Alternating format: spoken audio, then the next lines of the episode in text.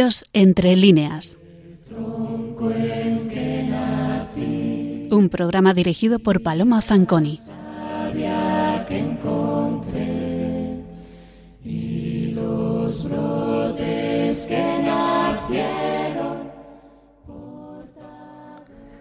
Buenas noches, queridos oyentes de Radio María. Retomamos con este programa del mes de junio al autor al que dedicamos los de los meses de abril y mayo, Tirso de Molina.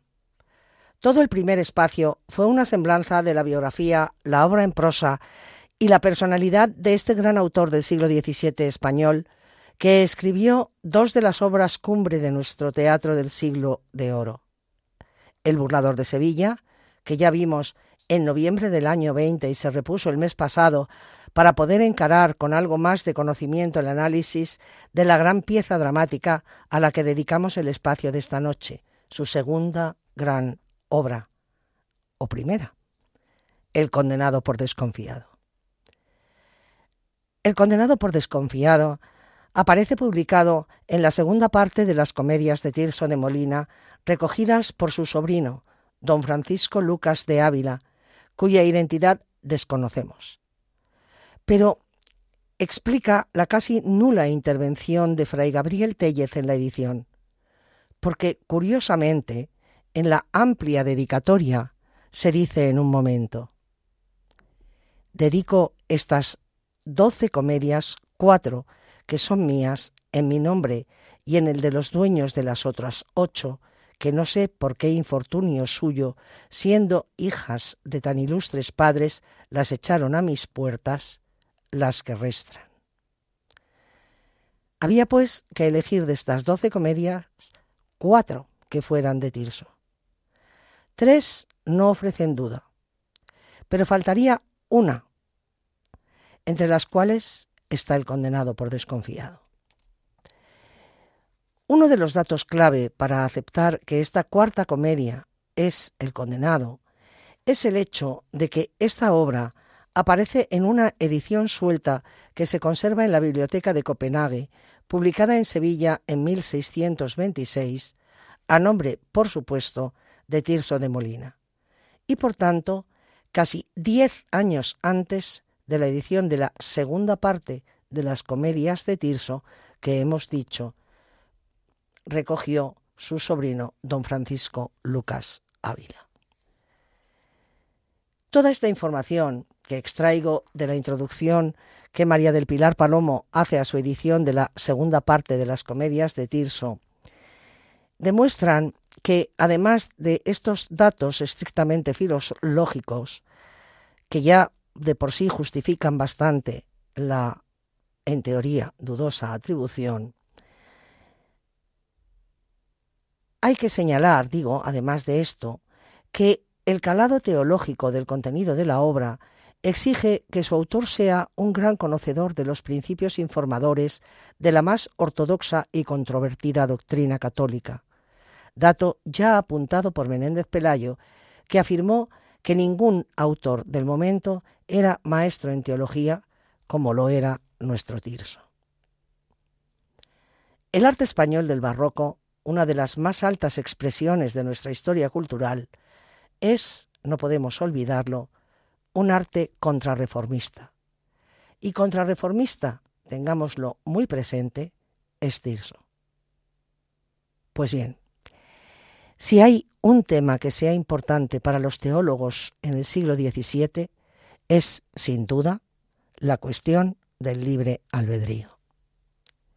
Ya señaló Eugenio Frutos que en el siglo XVII, cito textualmente, al lado de las cuestiones sobre el intelecto se levantan las que plantea la voluntad.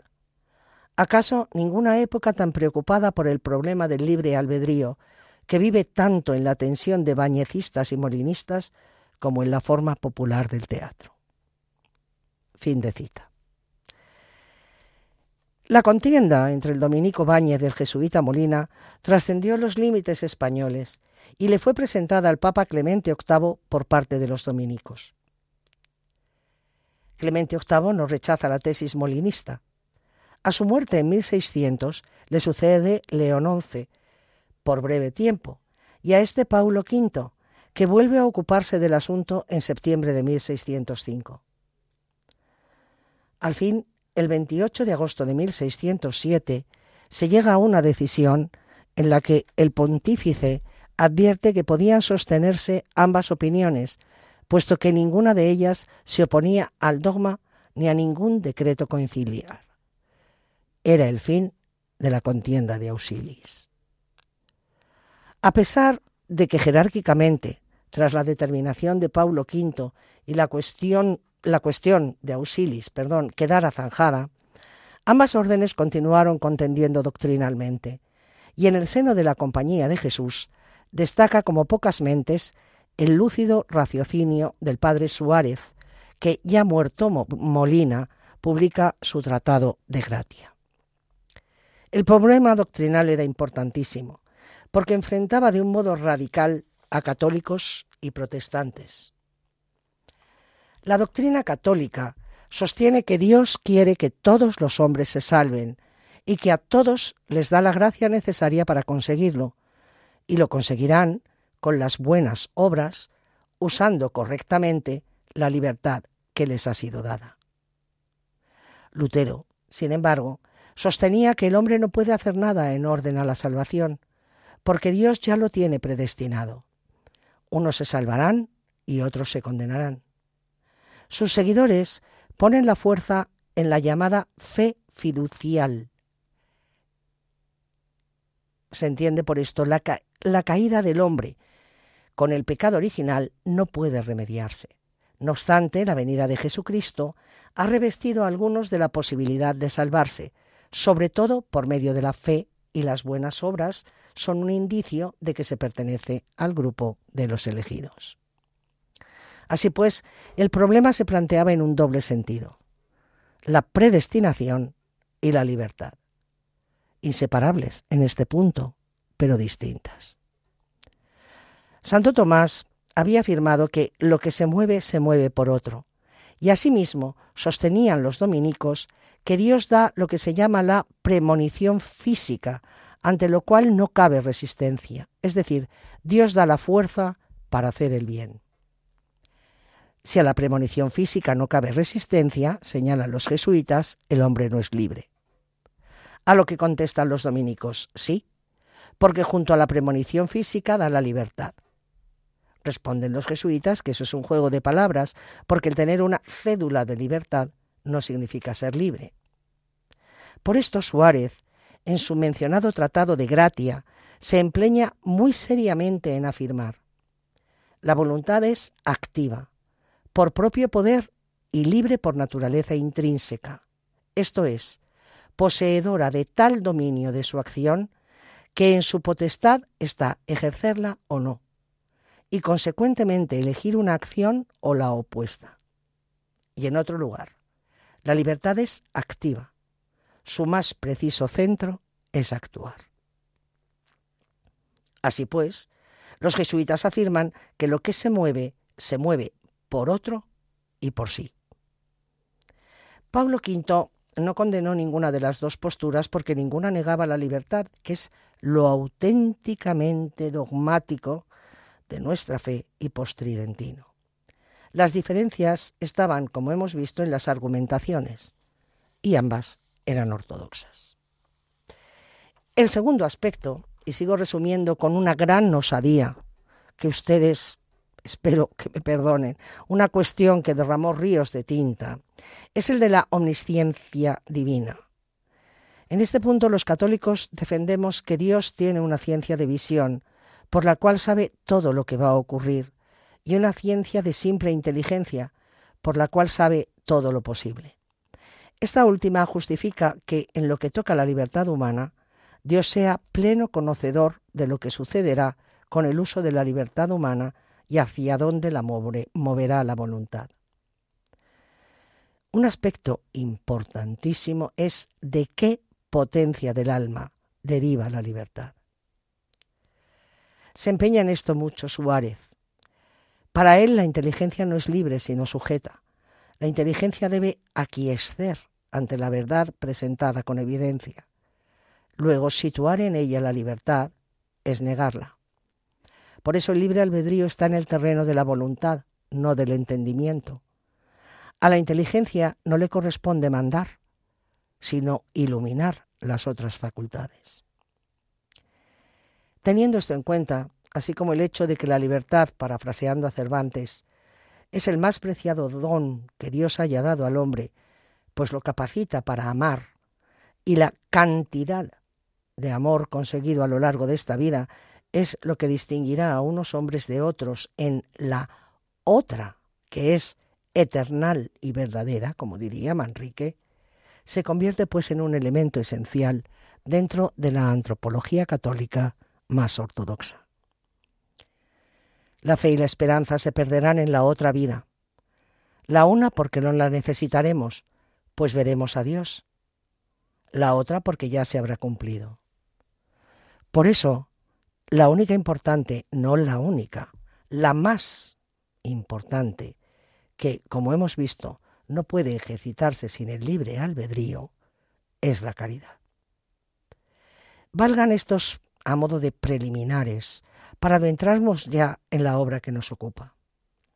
Sobre esta base filosófica acerca de la libertad y, por tanto, de la responsabilidad del hombre y sobre la omnisciencia divina, descansa la obra en la que hoy nos centramos. Resumo su argumento. En los alrededores de Nápoles vive retirado del mundo, llevando una vida eremítica desde hacía diez años, Paulo, junto a su criado, Pedrisco, que encarna la figura del donaire. La figura del donaire es el gracioso típico de la comedia áurea que también niqueló, tan bien niqueló, el fénix de los ingenios. Una noche, en un sueño, ve que en el juicio de Dios, a su muerte, es condenado al infierno. Y cuando se despierta, horrorizado, exige a Dios soberbiamente que le dé la respuesta de su destino final. heme de condenar, mi Dios divino, como este sueño dice? ¿O he de verme en el sagrado alcázar cristalino? ¿A qué este bien, Señor, habéis de hacerme? ¿Qué fin he de tener? Pues un camino sigo tan bueno, no queráis tenerme en esta confusión, Señor eterno. ¿He de ir a vuestro cielo o al infierno? Treinta años de edad tengo, Señor mío, y los diez he gastado en el desierto. Y si viera, viviera un siglo, un siglo fío que lo mismo ha de ser. Esto os advierto. Si esto cumplo, Señor, con fuerza y brío, ¿qué fin he de tener? Lágrimas vierto. Respóndeme, Señor, Señor eterno.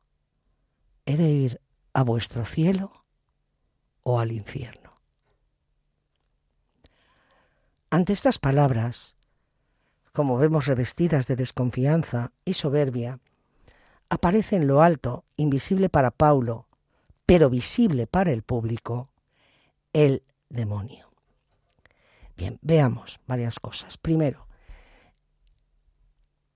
este soliloquio, que es en realidad una oración que Pablo está dirigiendo a Dios, exigiéndole que le dé la respuesta de su destino final. Está escrito en octavas reales. Es importante, es importante. ¿Por qué es importante? Pues miren ustedes, es importante porque ya he dicho varias, en varias ocasiones que eh, Tirso es el gran, un, bueno, un importantísimo discípulo de Lope. Y López en su arte nuevo de hacer comedias lo decía, decía, las décimas son buenas para quejas, pero en octavas lucen por extremo. Entonces, claro, em, Tirso utiliza aquí octavas reales para esta queja central, que es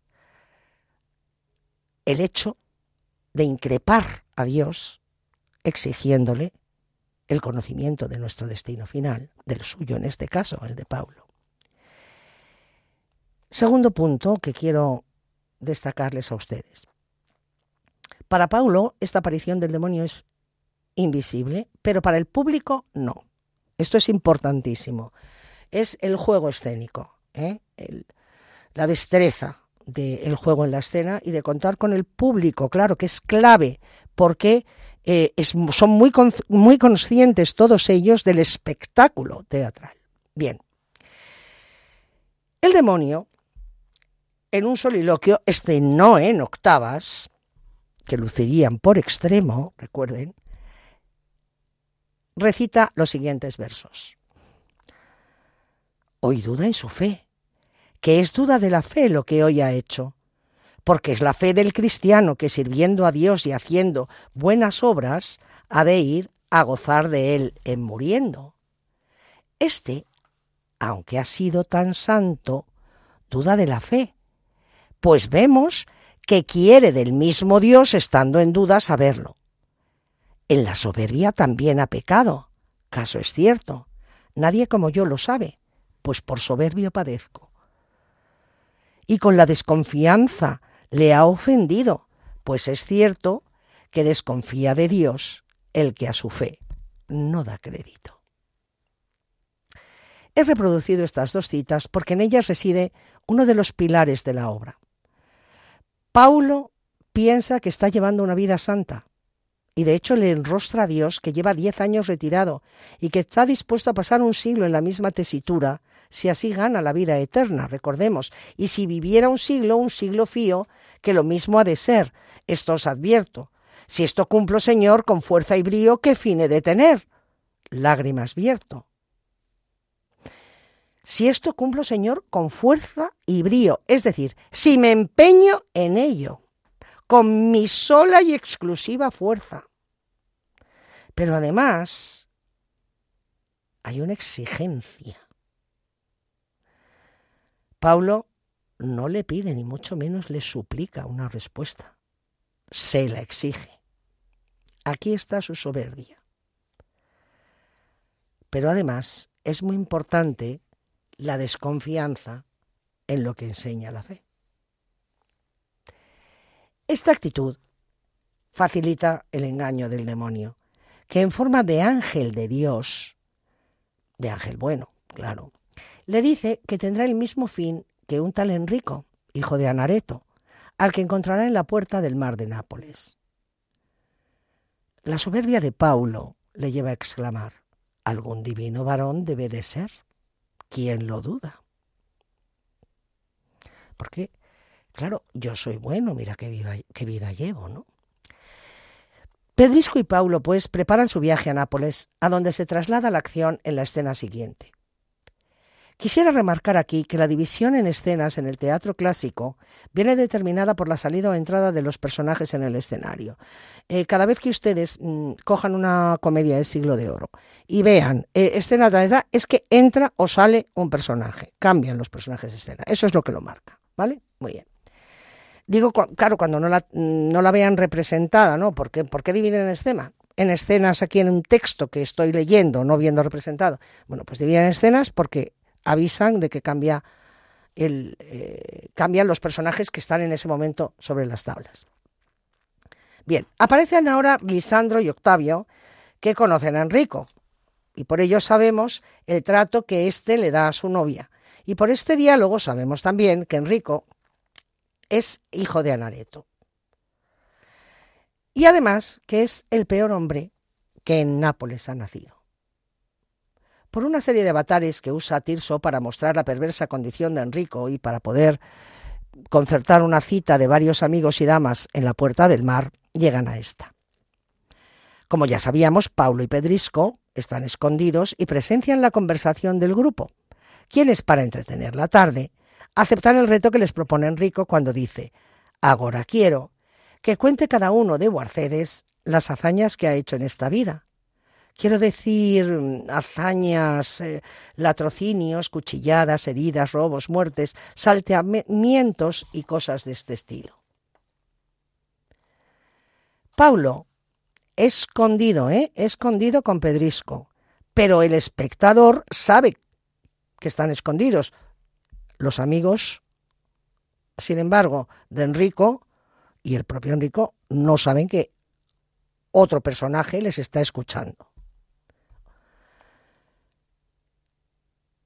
Pues bien, Paulo escucha las maldades que ha realizado Enrico y las escucha de la propia boca de Enrico. Y se resiste a creer que sea su Enrico y sigue esperando a un santo varón.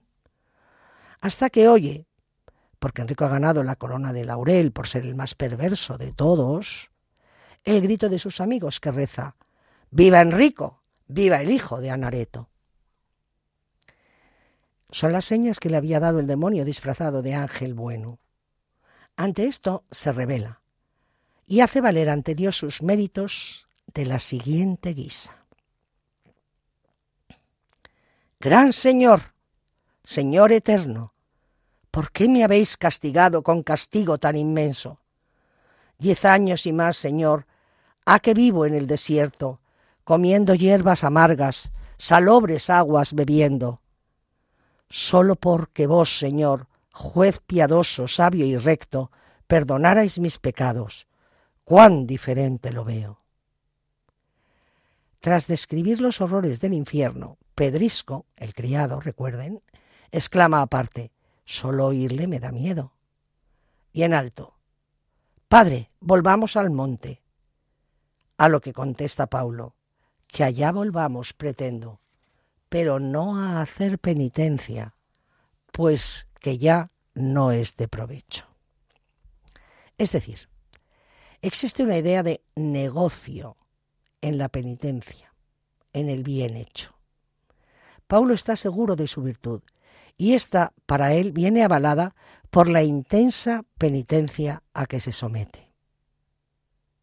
Y con esto, con su penitencia y su sacrificio, negocia su salvación con Dios. Y poco después le oímos decir, y yo haré que tengan miedo a un hombre que siendo justo, sea condenado al infierno, siendo justo yo. Decide cambiar de vida y exclama, Señor, perdona si injustamente me vengo. Tú me has condenado ya. Tu palabra es caso cierto, que atrás no puede volver. Pues es así, tener quiero en el mundo buena vida, pues tan triste fin espero. Los pasos pienso seguir de Enrico. Hay, tras todas estas intervenciones de Paulo, una psicología compleja. Por un lado, de negociante con Dios sobre la recompensa, sobre la penitencia corporal. Por otro, la soberbia de la rebelión por la falta de reconocimiento de lo que él piensa que es meritorio por el mero hecho de ser costoso. Es decir, piensa que tiene más mérito lo que más cuesta. Tiene la idea de que solo por llevar una vida penitente se merece el cielo, principio teológico erróneo donde los haya, porque además descansa sobre la falsedad de la idea de que el cielo se merece, no de que es regalado y conseguido por los méritos de Cristo. Pero además es muy destacable especialmente la venganza que expone de manera manifiesta, porque considera que es radicalmente injusto que un penitente de su calibre vaya al infierno. Por tanto, ante tan gran ofensa, para él, decide ni más ni menos que vengarse de Dios ante el mundo y asumir el mal como una venganza contra el Ser Supremo es, no cabe duda, una psicología enrevesada, a la vez que un tanto inmadura e infantil. Que pues ya los dos estamos condenados al infierno, bien es que antes de ir allá, en el mundo, nos venguemos.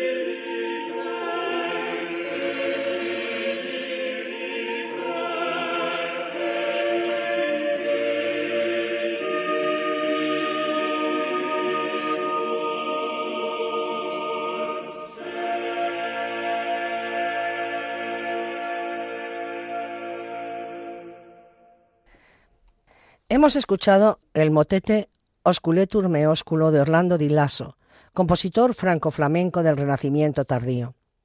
Están ustedes sintonizando Radio María, el programa Dios entre líneas, en el que hoy estamos comentando la pieza dramática El condenado por desconfiano de Tirso de Molina. Les habla Paloma Fanconi. Entramos así en la jornada o acto segundo, en que aparece una figura clave de la obra, Anareto, el padre de Enrico. Y vemos al joven bandolero rodeando de cariño y ternura al anciano, a quien ha ocultado su disoluta vida, y del cual se ocupa amorosamente. Enrico asesina a Octavio en una trifulca en la que éste le reclama el dinero que le debe. Y para huir de la justicia se tira al mar, lamentándose de que tiene que abandonar a su padre, dato que conocemos por los siguientes versos. Al mar quiero arrojarme cuando dejo, triste, afligido, un miserable viejo. Ay, Padre de mi vida, volver quiero a llevarle conmigo y ser Eneas del viejo Anquises. Del mar le rescata una cuadrilla de bandidos que ha creado Paulo, al que previamente nos ha mostrado Tirso como jefe de un grupo de bandoleros en el monte, donde reside con dos de sus camaradas.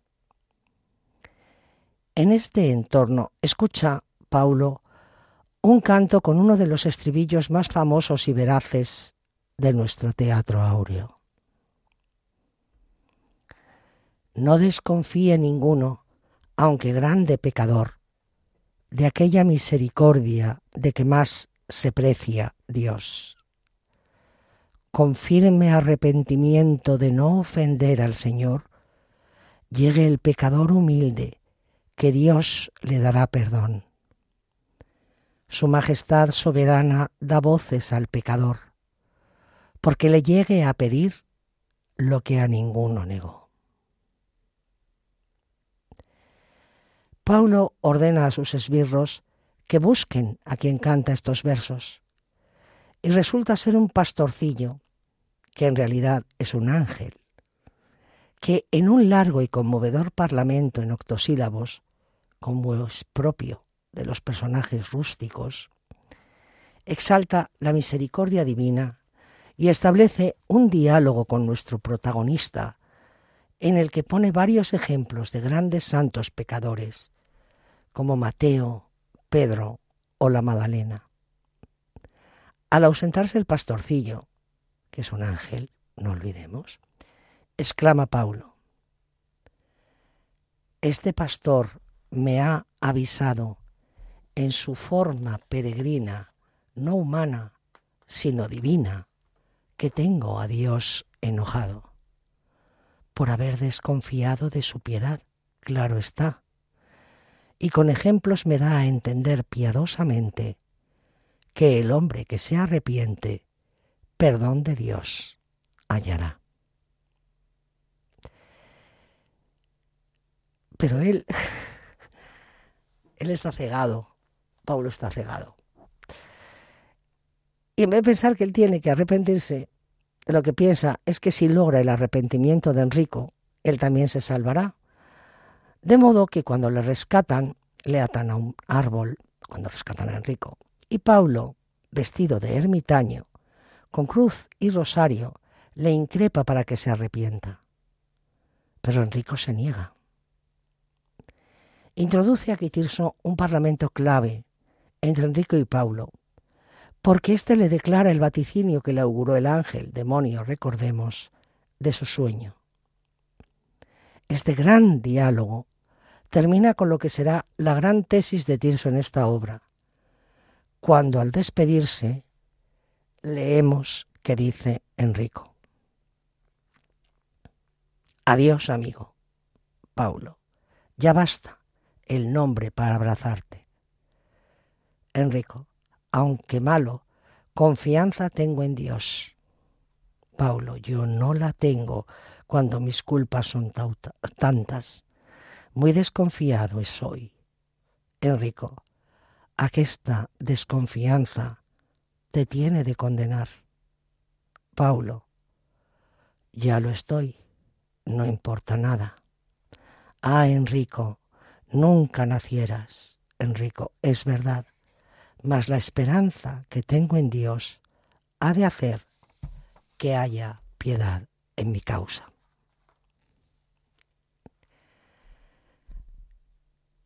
Llegamos así a la jornada tercera, en la que se produce, como ustedes saben, el desenlace en las comedias áureas que siguen el modelo de Lope.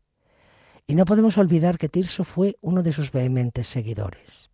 Pues bien, Enrico y Pedrisco están en la cárcel. Y llegan Celia, la que era su novia, y su criada a visitarle. Celia le dice que se ha casado y que le van a justiciar al día siguiente. Enrico, en un arrebato de celos, mata al carcelero y en la escena siguiente llega el alcaide que le lee la sentencia y le insta a que se confiese. Se niega, pero llega a despedirse de él su padre, Anareto, que le insiste en que se arrepienta y se confiese. Ante el venerable anciano Enrico accede. Se arrepiente, se confiesa y muere ajusticiado.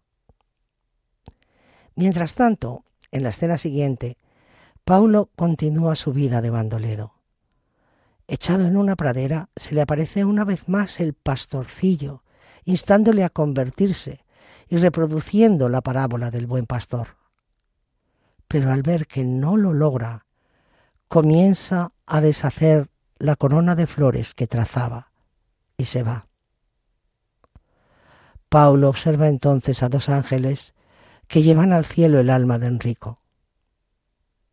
Un grupo de villanos que persiguen a Paulo y sus bandoleros hieren a nuestro personaje, que en una cueva, acompañado de su fiel pedrisco, escucha por labios de éste el fin que había tenido y, como ahora está gravemente herido, le exhorta a arrepentirse se niega pertinazmente y al morir nuestro Paulo va al infierno.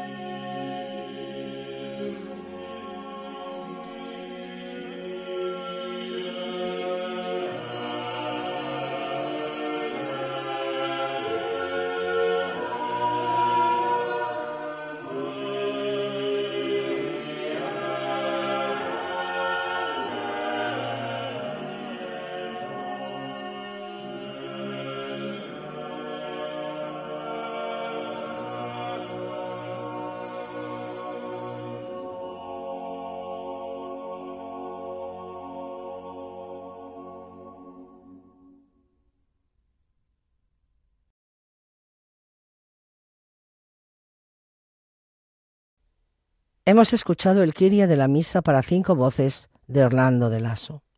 Están ustedes sintonizando Radio María, el programa Dios entre líneas, que hoy estamos centrando en el condenado por desconfiado de Tirso de Molina. Les habla Paloma Fanconi. Visto el argumento y la base teológica sobre la que se asienta esta obra, quiero destacar el altísimo valor teatral que unánimemente la crítica de todos los tiempos ha señalado en la que se considera una de las grandes joyas de nuestro teatro del siglo de oro. En primer lugar, como es característico en Tirso, es importantísima la creación de dos personajes extraordinarios. Y digo que es característico de Tirso porque recordemos que ya desde los títulos nuestro mercedario se caracteriza por esto, por el trazo lacónico de la personalidad de sus personajes en los títulos de las obras que protagonizan. Recuerden ustedes la prudencia en la mujer con María de Molina, Marta la piadosa, el burlador de Sevilla, el vergonzoso en Palacio o esta el condenado por desconfiado. El segundo rasgo que quisiera destacar es la efectividad teatral de las situaciones en que coloca a los personajes. Por ejemplo, la preparación que hace en la jornada primera, y sólo a través del diálogo, para conseguir que se junten en la puerta del mar de Nápoles, por un lado Enrico y sus amigos, en una merienda de diversión, y por otro, y sin saberlo, los primeros, Paulo y su criado, que presencian, observan y escuchan desde una esquina del escenario las palabras que les sirven para identificar a quién va a ser la causa de sus desdichas. ¿Dónde reside esa efectividad teatral? Se preguntarán ustedes. Ya se lo he esbozado un poco en la... Ah, perdón, al comentarles en el resumen del argumento esta escena, ¿no? Pues consiste en que el drama de Paulo es descubrir que Enrico es un bandido, no un santo como él suponía. Y para esto ha de verle, digamos, en su salsa, en su natural actuar, y además confesando por sí mismo, no porque venga alguien y le cuente o que es que mm, es así, eh, que es malvado, no, él mismo es quien dice todas las maldades de su reprobable conducta. Las relata y las cuenta. La incredulidad de Paulo es casi un empecinamiento, asentado en su insufrible soberbia, que le impide creer que Enrico no sea un hombre virtuoso. Pero el ángel, demonio, le había dicho que era el hijo de Anareto. Al oír los vivas al hijo de Anareto de sus amigos, queda convencido del hecho y ahí comienza su empecinamiento y su drama. Otra de las escenas de enorme fuerza dramática es el intento de que, prisionero Enrico por los bandoleros de Paulo, éste se pone de nuevo el traje de penitente para que Enrico se arrepienta y no lo logra. La efectividad de esta escena radica en que el ya bandolero Paulo está dispuesto a lo que sea, a volver a su antigua condición para lograr el arrepentimiento y por tanto la salvación de Enrico, no por Enrico, sino por sí mismo. Asimismo, es muy destacable cómo Tirso sabe utilizar los personajes sobrenaturales a través de voces que el espectador identifica perfectamente como procedentes del cielo y del infierno. Voces que, si imaginan ustedes una puesta en escena, son altamente efectivas desde el punto de vista dramático, porque son voces que oye el personaje, pero que escucha también el espectador. Mención aparte merece el pastorcillo ángel, el personaje mensajero de Dios, con su corona de flores buscando a su oveja perdida. Es decir, está utilizando personajes para ideas y voces, para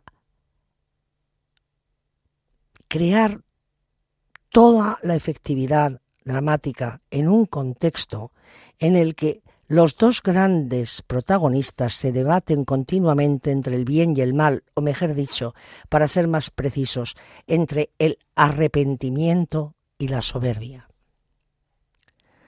Amén de estos dos grandes protagonistas, hemos destacado ya algún secundario, como el pastorcillo, pero otros secundarios también merecen especial atención.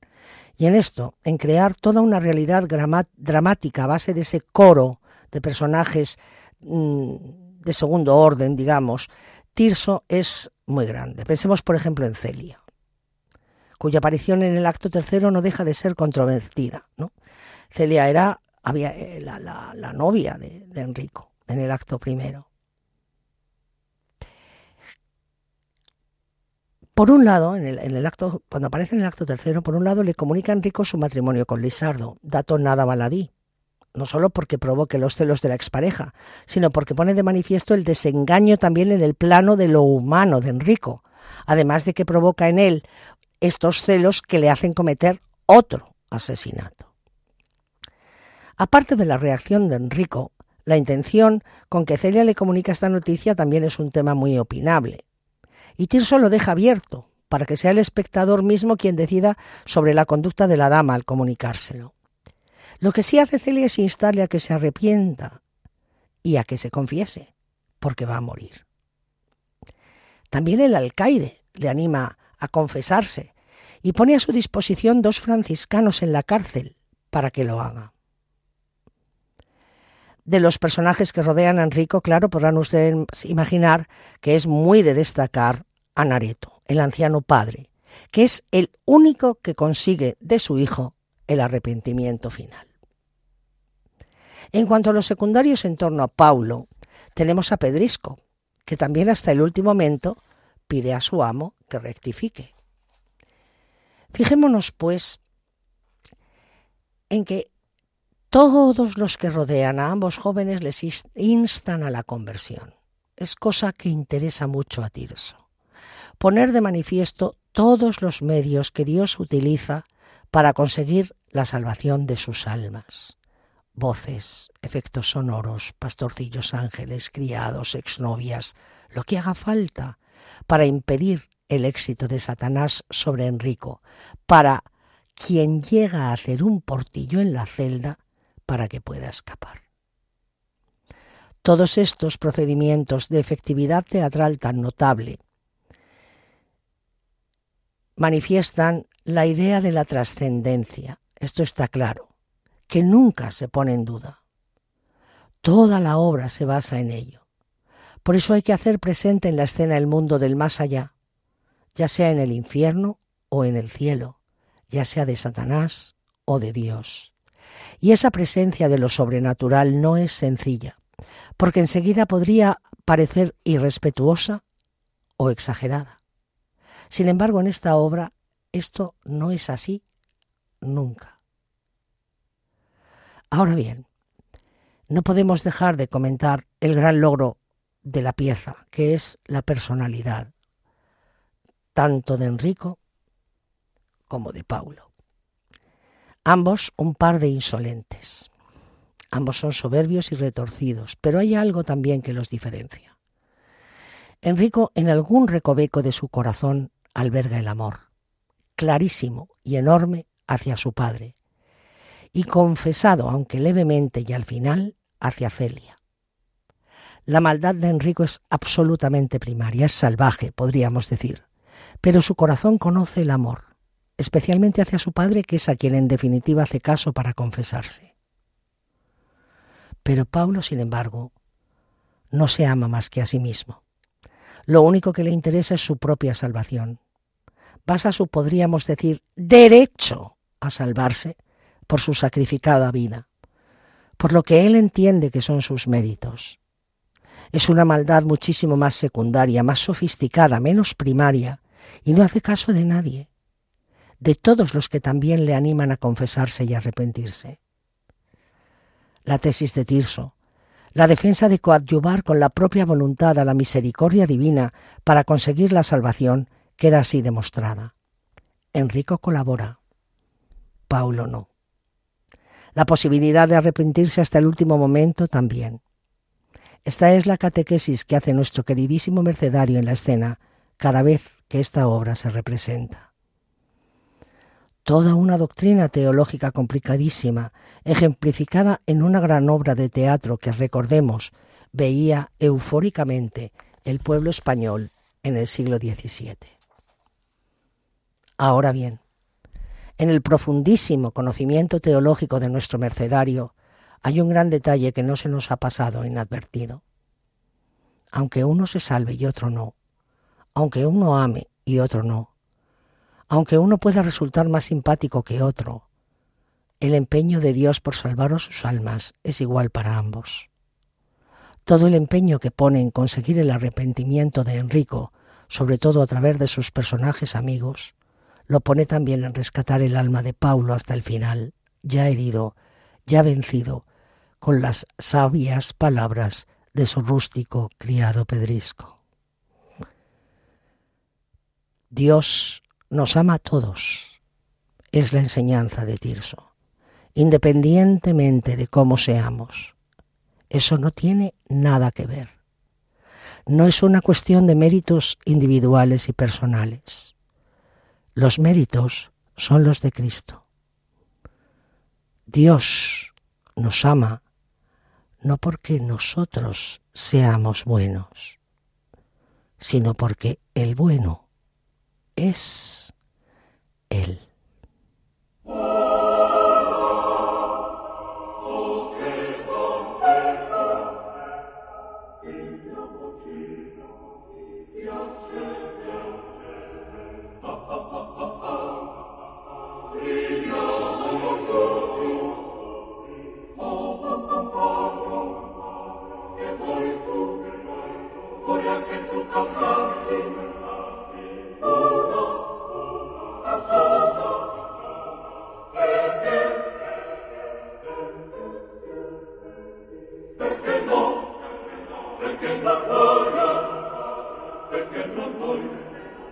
grandi piace. Tacci tipo tacci tu. O gran patrono signor sì. Or sono più. Andiamo. Andiamo al becco andiamo al becco resti pace.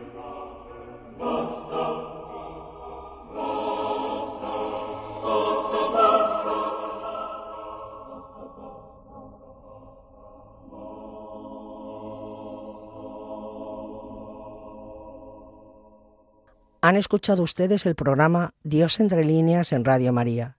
Si quieren ponerse en contacto con nosotros, pueden escribirnos un correo electrónico a la dirección diosentrelíneas@radiomaria.es.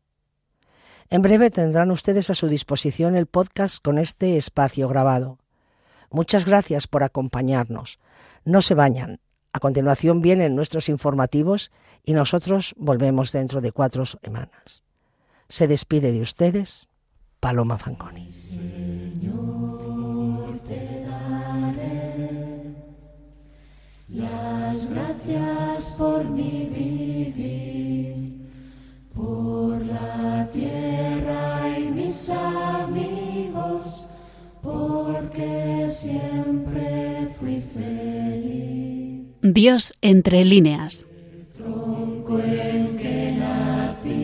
Un programa dirigido por Paloma Fanconi.